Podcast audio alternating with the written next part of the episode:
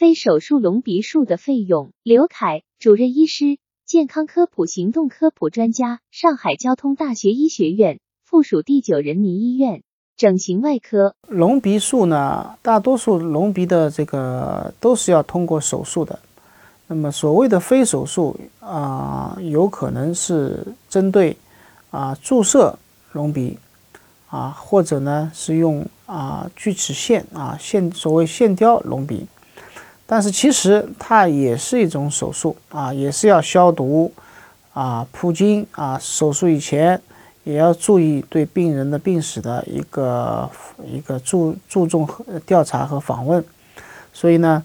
呃，并不是呃简单的可以在美容院里面啊，可以在理发店里面完成的一种治疗啊。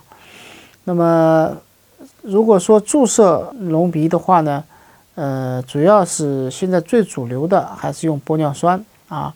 当然，呃，除了玻尿酸这种可吸收的呃材料以外呢，还有一些不吸收的材料啊，比方说微晶瓷啊。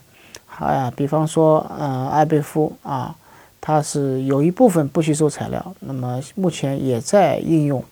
那么这些材料之间呢，费用呢，每个牌子还有每个牌子每个产品的这个分子量大小啊，都是这个费用是不同的。主要的费用还是根据容量来看。比方说，你注射的支数多了，那么那费用就会贵。注射的支数少，费用就会低。专家提示：非手术隆鼻术的费用，非手术隆鼻术的费用要根据实际情况而定。